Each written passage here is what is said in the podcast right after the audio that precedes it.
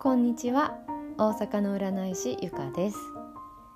先日もですねプロフィールを考えてるんです。なんてお話を聞いていただいたかと思うんですけどそこからまたご意見もいただいたりとかしてうんどうしようかなってさらにいろいろと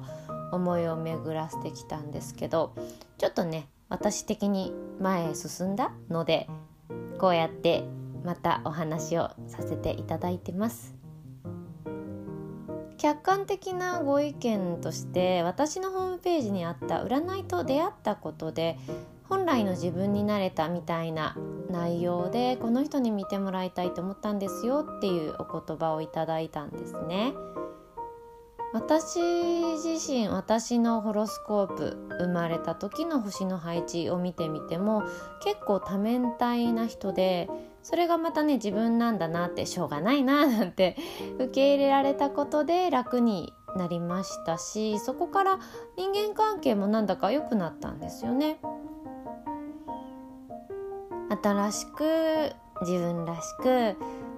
こう本来の自分になると同時にそのままのこのままの自分でいいんだななんて受け入れるそんなことが占いのおかげで私はできましたプロフィールのキャッチコピーいろいろとね考えてる中で今はここに落ち着きました。これが自分だと生きていく。そのための占いであって、まあ、自分は日々刻々と変化していくものですけどそれをひっくるめて自分を受け入れるなんてね思っています。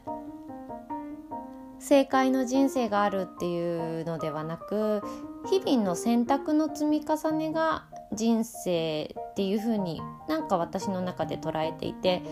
その選択を自分の好きに行える自分自身とあとそういう社会であってほしいななんて改めて思います。ちょっと真面目にお話をしてみました。照れますね。今回も聞いてくださってありがとうございました。じゃあね